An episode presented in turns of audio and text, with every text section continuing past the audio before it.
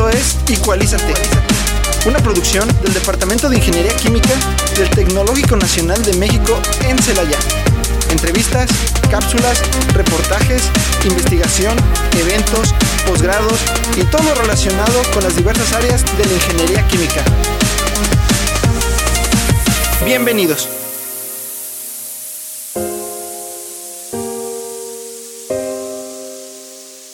Hola, muy buenas tardes a todos los radioescuchas. Les habla Natalia Cruz y bienvenidos a una emisión más de Igualízate, el programa de radio del Departamento de Ingeniería Química. Recuerda que nos está sintonizando en el 89.9 XHITC Radio Tecnológico, el sonido educativo y cultural de la radio.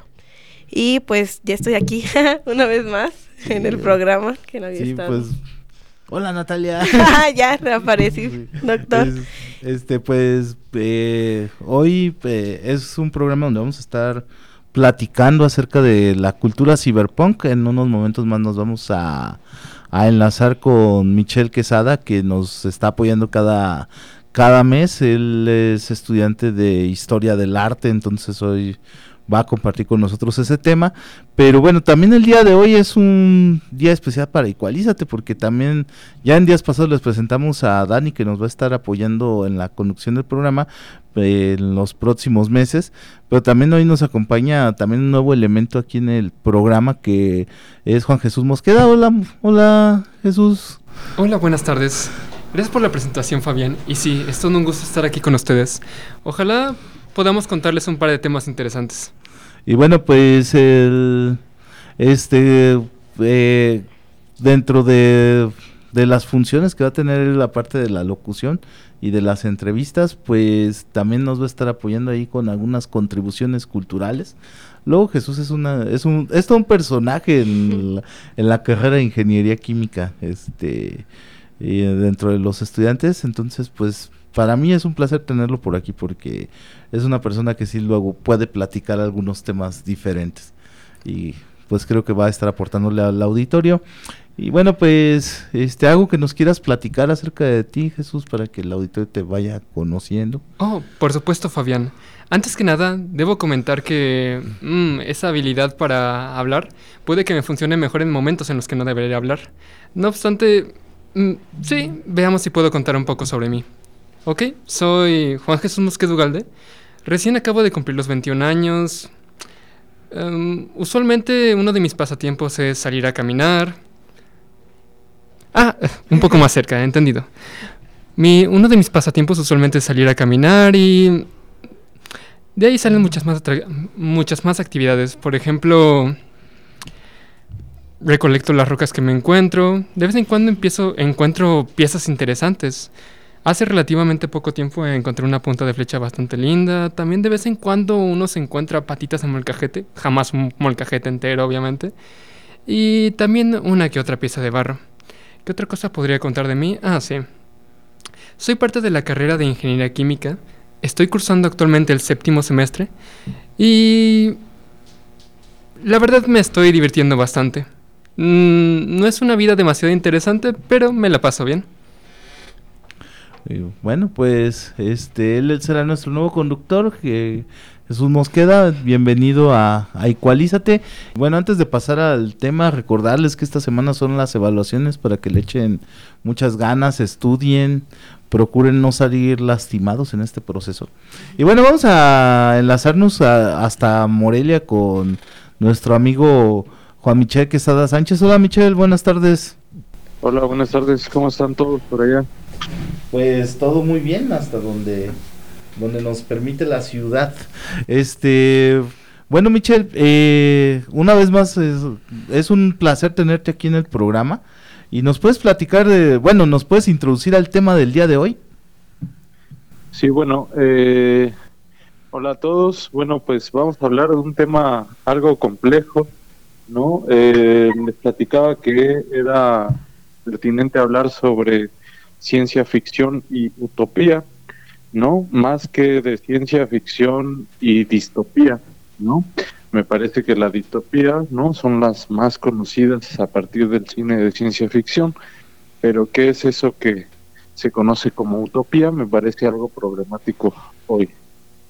Sí, eh, y sí, por ejemplo, pues todos hemos eh, leído dentro de la ciencia ficción, pues que cuestiones así que te llevan más hacia el lado distópico y que creo que luego son, como bien dices, más comunes, ¿no? Y podríamos hablar, por ejemplo, eh, de Blade Runner, este podríamos hablar, por ejemplo, de, bueno, casi todas las de Cádiz son medias este extremas al hablar de, de estas cuestiones de cómo la humanidad eh, pues va perdiendo esta sensibilidad por la cuestión tecnológica, ¿no? el mismo Asimov también que ya habíamos platicado en algún programa anterior, este también toca un, un poco este asunto, pero pues podrías eh, platicarnos un poco más que cómo son estas definiciones de distopía, utopía y ahora sí que para que nuestro auditorio vaya teniendo rumbo.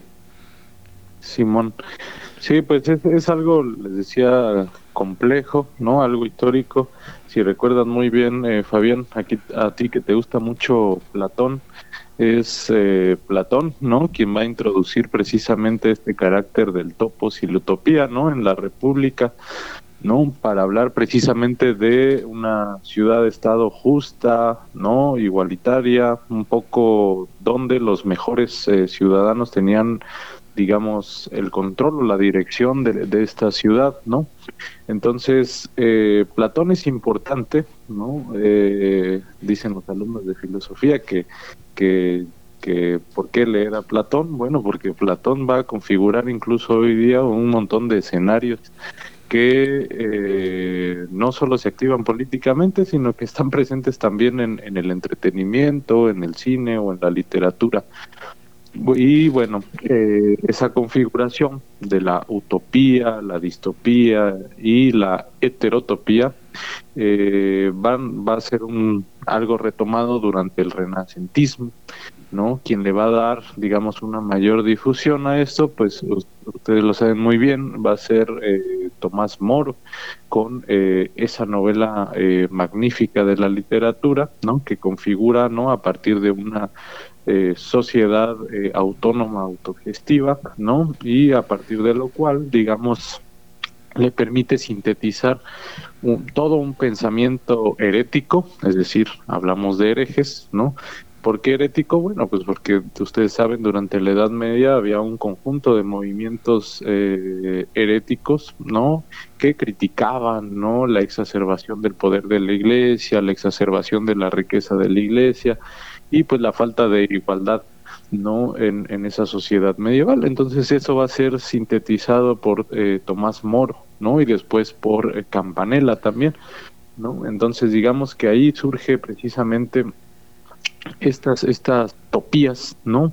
Eh, haciendo referencia a que el mundo que estaba viviendo Tomás Moro, pues era la distopía, ¿no? Y eh, la utopía, pues había que construirla. Entonces, digamos, ahí comienza este, esta cuestión.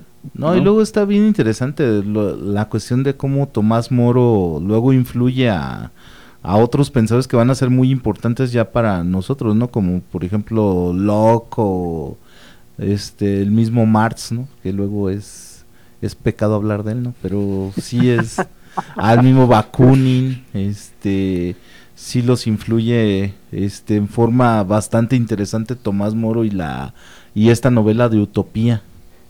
Sí, sí, sí, bastante, ¿no? Va a configurar lo que se le denomina el socialismo utópico, ¿no?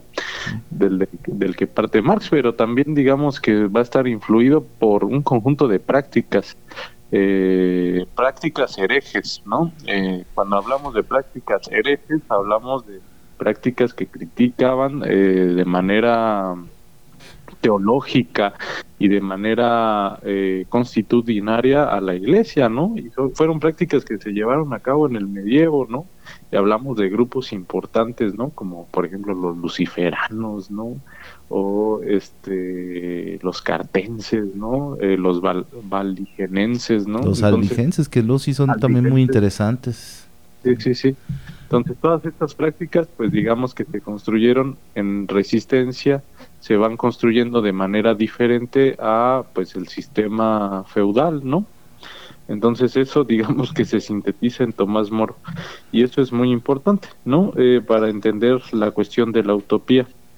A mí me parecía también interesante que hoy eh, los europeos, eh, los académicos europeos piensan que no hay otro mundo mejor posible más que este, ¿no? Que ya no hay utopías que pensar y que ya no hay utopías que eh, practicar. Entonces, este es el mejor mundo posible y entonces este, vale la pena arreglar este mundo. Yo estoy en desacuerdo, por supuesto, eh, con esa eh, posición. ¿No? Yo también, porque luego tengo tengo la posibilidad de hacer la prueba matemática que no, pero bueno, ya en otro, bueno, si nos da tiempo al final lo platicamos. Este, eh, bueno, eh, aquí en cabina también están este, dos estudiantes, Jesús Mosqueda y Natalia, que este, no sé si tengan ellos algún comentario, alguna pregunta hasta aquí, que vamos en lo de Tomás Moro y la utopía. Este, pues adelante chicos. Pues yo hasta el momento no. Sí, como lo menciona este el invitado de hoy, sí es un tema un poco complejo para las personas que estamos un poco alejadas, pero muy interesante de todas esas sociedades eh, utópicas de los que hablan estos autores. Sí, la verdad es que había revisado un par de fuentes que hablaban un poco de ciencia, otras que hacían referencia a obras que han sido producidas recientemente, pero la verdad es que me sorprende el nivel de cultura que se está manejando aquí. Estoy escuchando atentamente y buscando el momento para introducirme a la conversación, pero la verdad es que no encontré demasiados. sí, bueno, este y bueno, eh, entonces no sé si quieras seguir ahí ya después de la idea esta de Tomás Moro, Michelle.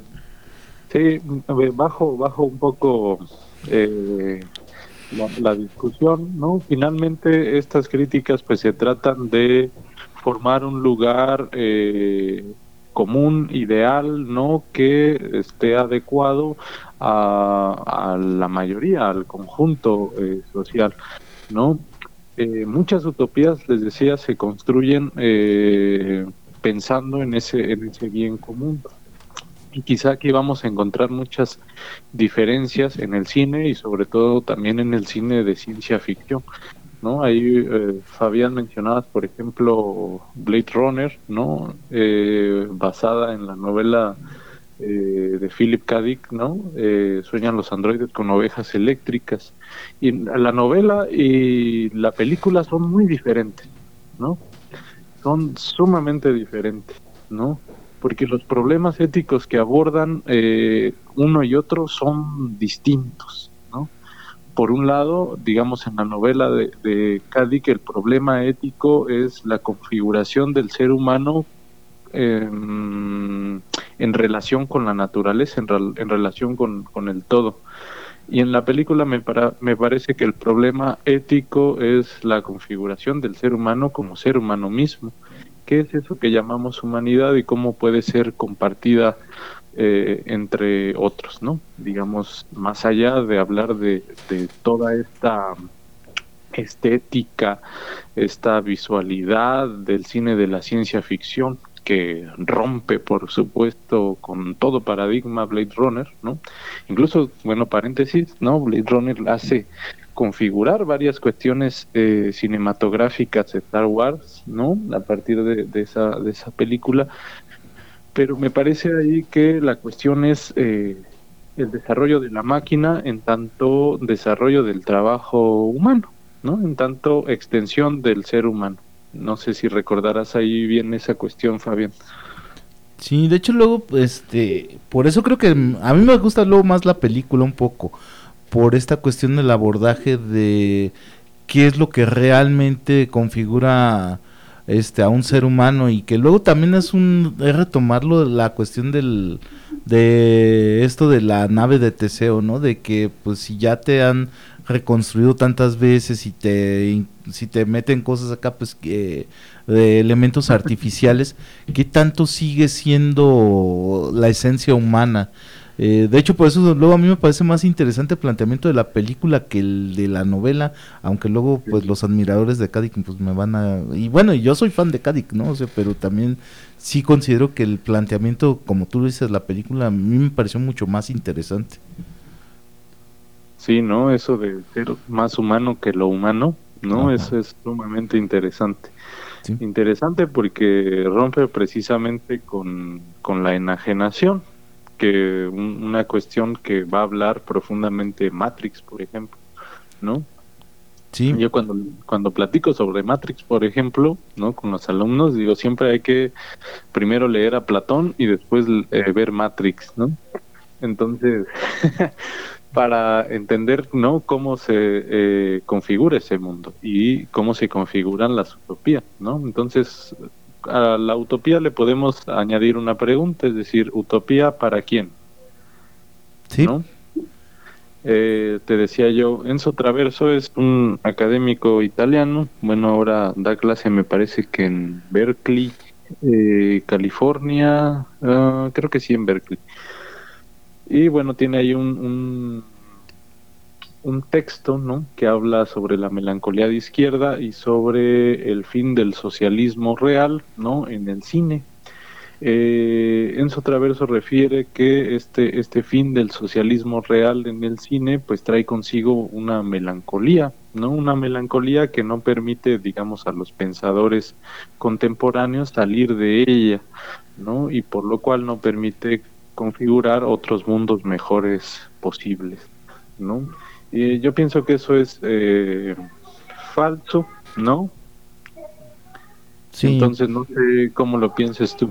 Bueno, mira, nosotros, y aprovechando el que llegamos a ese punto, pues algo de lo que nosotros hemos manejado son modelos matemáticos para manejo de conflictos entre distintas personas con distintos intereses. Entonces hemos manejado mucho la teoría de conflicto para diseños industriales. Y hay una cuestión que usamos nosotros de referencia que es el punto utópico.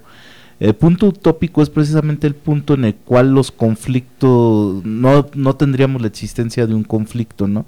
Y creo que entra mucho en la cuestión esta que luego de la dialéctica y particularmente de la dialéctica marxista, de que dice que la única forma de que pudiéramos alcanzar esta utopía es que realmente no hubiera estos intereses o estos conflictos entre, entre personas. Y luego, por ejemplo, nosotros metemos como una asociación a, ganancias económicas contra afectación ambiental, ¿no? Y, y, y, nun- los conflic- y las soluciones nos dan un, este, totalmente opuestas, ¿no? Pero si queremos buscar una intermedia donde las dos alcancen su máximo, pues esa no existe, es una solución infactible. Y pues este eso nos lleva a una frase de Galeano que a mí me gusta mucho porque en términos poéticos está bonita, ¿no? Pero a nosotros nos ha ayudado mucho para entender este asunto que dice la utopía no es algo que esté ahí para alcanzarse, sino para caminar hacia ella.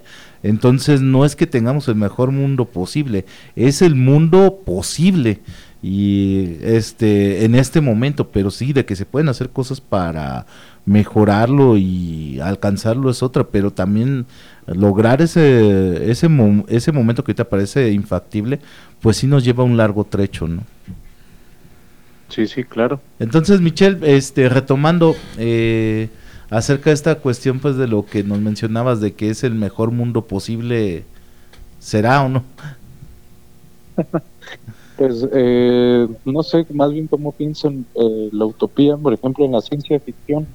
Y bueno, en el cyberpunk, por ejemplo, aparece como posibilidad, ¿no? Como una pequeña y delgada posibilidad al final del, del desenlace de, de cada película, ¿no? Eh, si pensamos otra vez el ejemplo de Blade Runner, eh, digamos, aparecerá esa configuración, esa unidad, ¿no? Entre eh, la humanidad a partir de el humano desarrollado en máquina y el ser humano eh, ético, ¿no? Entendido como humanidad, pues.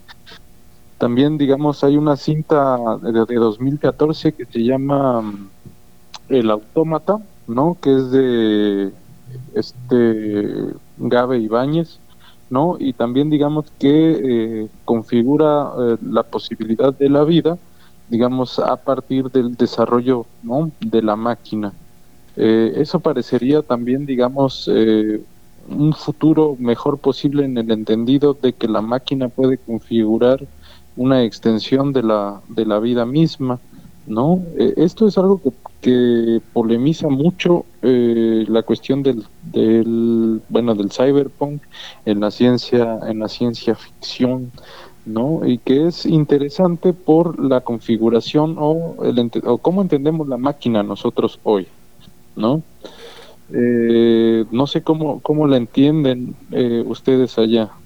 Bueno, creo que ahorita y sobre todo a mí sí me gustaría como que lo tomáramos así. Eh, ahorita también este Jesús hacía un comentario en el intermedio porque creo que esto sí es interesante para nuestro auditorio, ¿no? De hablar de las de la inteligencia artificial, ¿no? Por ejemplo, ¿qué tan cerca está la inteligencia artificial de realmente pensar como como un ser humano? Y creo que esto pues eh, volviendo a Blade Runner es uno de los fundamentos del del planteamiento que hacen, ¿no? Este, y bueno, eh, si a mí me preguntaran ahorita si realmente la inteligencia artificial está cerca toda del pensamiento humano, yo ahorita le apostaría a, cualquiera que no está ni cerca, o sea, es una, ahorita todavía las inteligencias artificiales o a lo que llamamos inteligencia artificial no son más que algoritmos que funcionan en base a, modelos estadísticos. De hecho, yo soy un enemigo de llamarlas, este, luego los llaman aprendizaje máquina o aprendizaje automático.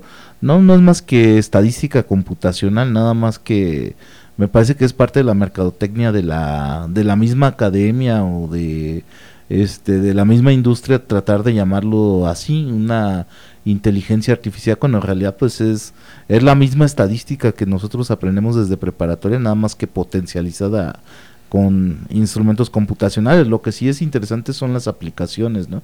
Pero creo que sí en algún momento eh, nos va a dar esta apariencia de inteligencia o de pensamiento humano. Sí, sí, claro.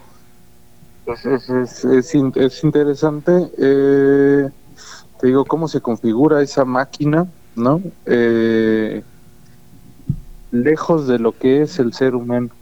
Por eso te decía que tanto Blade Runner, eh, el autómata, eh, se van a configurar precisamente como esas extensiones humanas, ¿no? Entonces, primero hay una, no hay un entendimiento de lo que es ser humano, ¿no? Hoy. Segundo, no hay un entendimiento de eh, la composición de la maquinaria y de la técnica. Y tercero, no hay un entendimiento de las relaciones sociales que componen al ser humano, ¿no? Entonces, tú sabes que eso se llama enajenación, ¿no?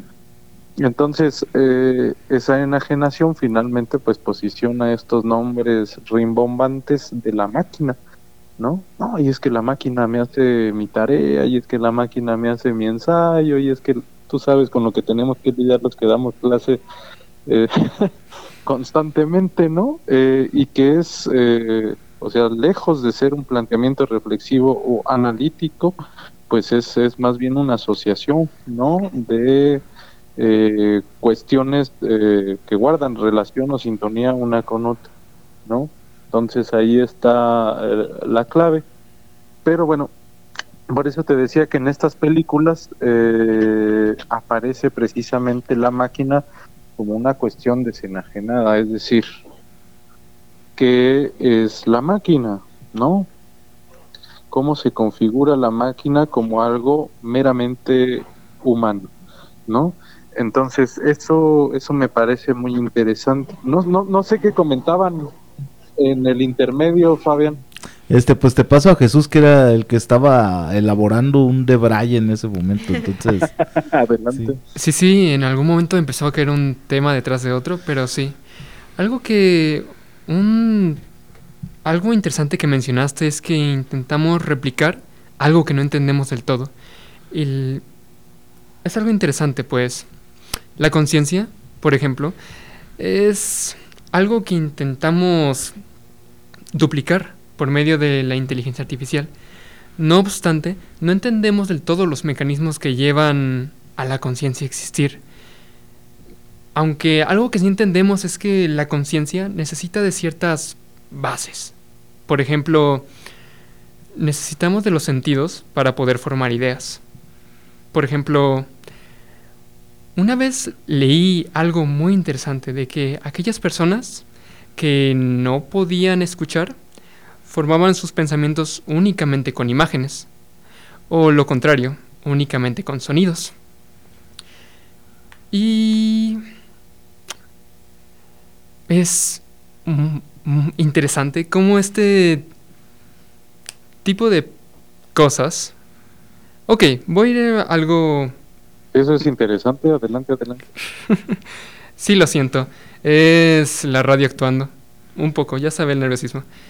Ahora, voy a ir por un tema del que estamos hablando, de Blade Runner. Y voy a centrarme más que nada en su secuela, que es Blade Runner 2049. Algo que me pareció curioso fue el tema de cómo el replicante parecía tener algún tipo de conexión o relación con aquella inteligencia artificial que se mostraba en la película. Ahora bien, esa parte humana de crear cosas que sean lo más similares a nosotros eh, que se pueda es algo curioso. Por ejemplo, en la época que vivimos se han creado muchos robots que tienen una apariencia humana, que tienen una voz humana y que incluso intentan replicar las sensaciones humanas a través de expresiones faciales. Pero, ¿en qué punto ¿cómo nos daremos cuenta de que habremos creado algo que tiene una conciencia propia? Y eso es algo que me parece que la película exhibe muy bien, ya que, por ejemplo, está este replicante, esto que es una máquina que tiene el propósito de parecerse todo lo posible a un ser humano, sintiendo una cierta atracción, o bueno, al parecer, sintiendo una cierta atracción a otra máquina que probablemente esté programada para aparentar sentir lo mismo por quien sea su poseedor. Así que, ¿en qué momento nos damos cuenta de que no hicimos una programación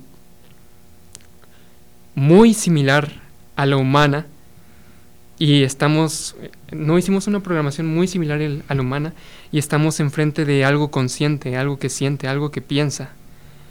¿En qué momento podremos darnos, bueno, cuál será la señal de que eso es así? Mm, bueno, eh, la verdad es que está interesante, ¿no? De que hay un experimento que de hecho inventa este Turing eh, y bueno, no, no lo quiero poner así como que luego sobre la mesa como que estamos hablando de cosas muy aisladas de la gente porque el experimento de Turing es muy importante de la máquina de Turing. Él lo que hace es un planteamiento de una serie de preguntas que se harían a una máquina para identificar que estás hablando con una máquina. Este y algunas eran era precisamente relativas a la conciencia. Este, eh, por ejemplo, era incluso preguntarle cosas acerca de su personalidad, ¿no? Que ahorita con ChatGPT es, es bastante interesante, ¿no? Que luego está de moda y como decías Michelle, ahorita es como que la pesadilla para los docentes porque no sí cuesta trabajo, o sea, de identificar cuando lo hicieron así porque ya está muy refinado el algoritmo. Sin embargo, si alcanzas a notar cuando ves lo, cuando contrastas entre las mismas obras del autor, ¿no? Bueno, me refiero a, tareas previas de los estudiantes, si lo alcanzas a notar, ¿no? este, sí es como lo, la teoría esta de que hay muchos checks, de que no fue un solo Shakespeare, sino hay varios, ¿no? Así también les pasa a nuestros estudiantes, a veces creen que no nos fijamos en, en este asunto, ¿no? Pero de que hay diferentes estilos en su forma de hacer las cosas, pero bueno, eh, volviendo, retomando este asunto, es evidente lo que sí, ChatGPT no está realmente razonando como lo hace un ser humano, sino que realmente está pescando cosas de, de otros lados. Creo que la pregunta de, o la reflexión que llega al final este Jesús es interesante porque realmente no existe un parámetro único y específico que nos indique eso. Este aún cuando hablamos de las inteligencias artificiales ahorita que este que aún están en este más bien es una cuestión mercadológica este creo que eh, sí va a llegar un punto en que se van a desarrollar pero creo que no van a ser tan así Pero sí, la ciencia ficción me parece que esa es la parte rica e interesante, que nos muestra cómo serían esta, nos permite soñar con cómo podríamos desarrollar este tipo de cosas y los, los alcances que esperaría el ser humano de la tecnología, ¿no? Y sobre todo esto, eh, revalorar en cuanto a algo que creo que es la idea que has estado hablando de la alienación y a mí me gustaría introducir otra, otro término que es el fetiche. Sí, claro. Sí, claro justo eso, con eso que acabas de decir, digamos, citando al innombrable Karl Marx, ¿no? Eh, ¿no?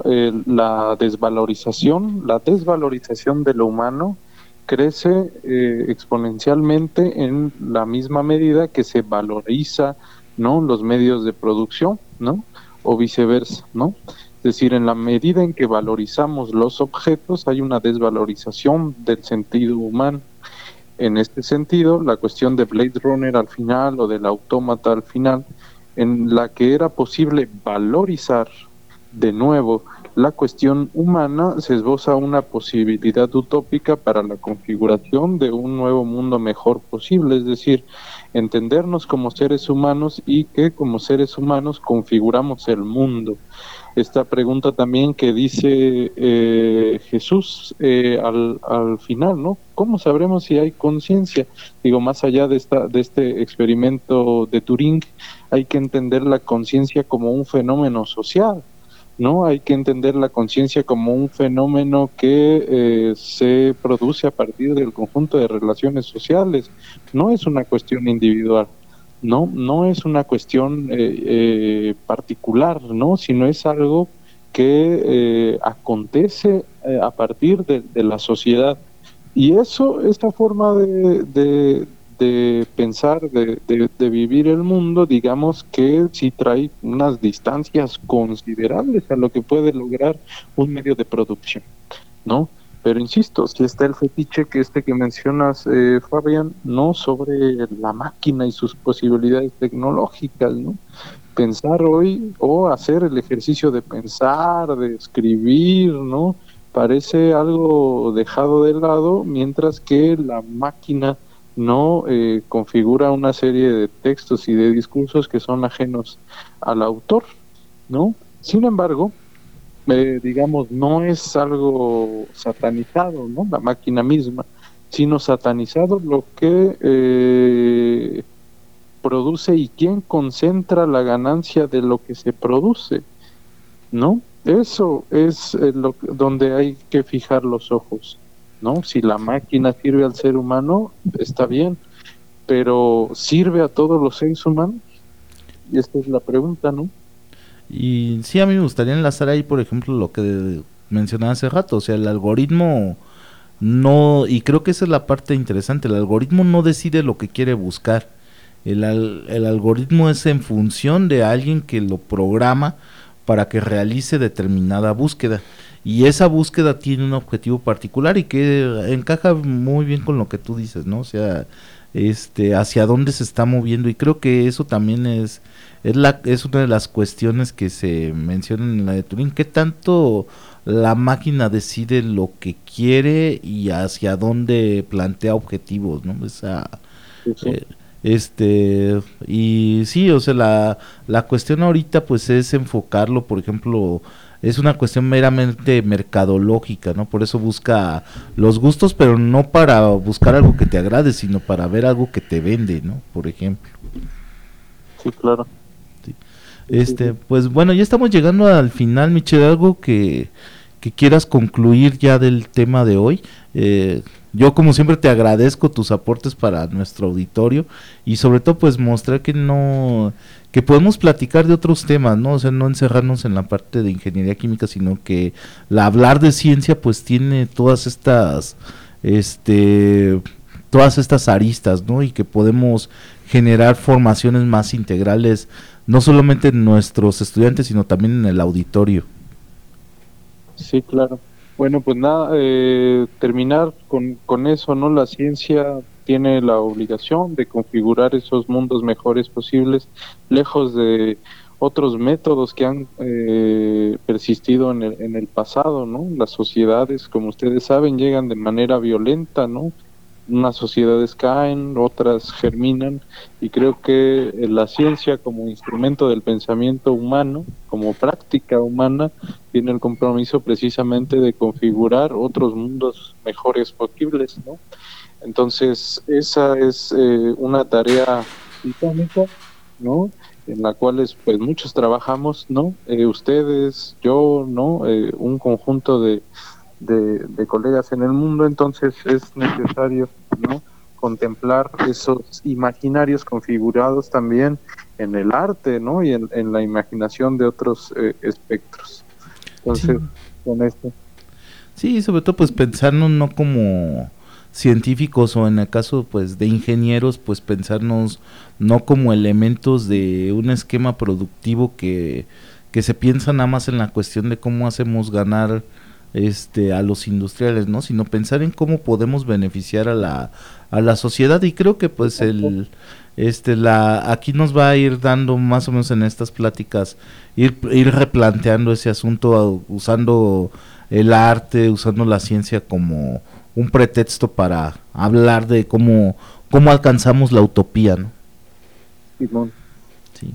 Bueno, pues muchas gracias Michelle y pues muchas gracias a Jesús y a Nat que hoy estuvieron en el programa. Y bueno, pues este un saludo allá hasta Morelia. Vale, pues muchas gracias, saludos al lugar de la cajeta, ahí la capital de la cajeta. este, bueno, pues este con esto cerramos el día de hoy Igualízate. Muchas gracias a nuestro auditorio que nos acompañó el día de hoy. Yo como siempre le mando un saludo a, a Luisa, a Ana y a Meli, que mi esposa que me escuchan en casa y buen provecho a todos, este a todos los que a todos los que aún no comen, nosotros ya nos vamos a comer también. Esto fue Igualízate, Igualízate. Te esperamos el próximo martes a través de XHITC, Radio Tecnológico de Celaya.